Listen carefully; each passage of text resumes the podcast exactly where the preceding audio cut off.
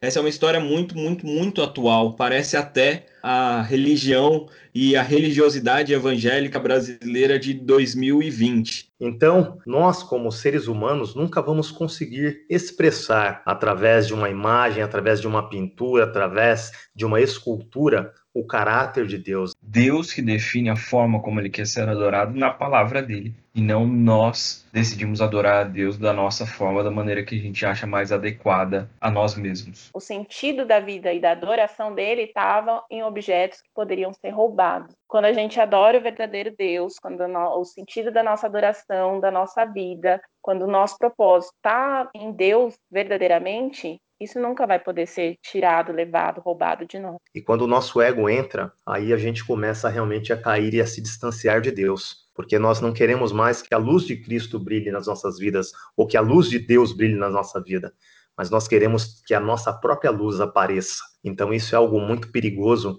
e a gente precisa lembrar que aquilo que a gente não faz também é pecado. A gente costuma apontar as coisas que a gente faz que são pecado, mas aquilo que a gente não faz, está escrito lá em Tiago, né? Também é pecado.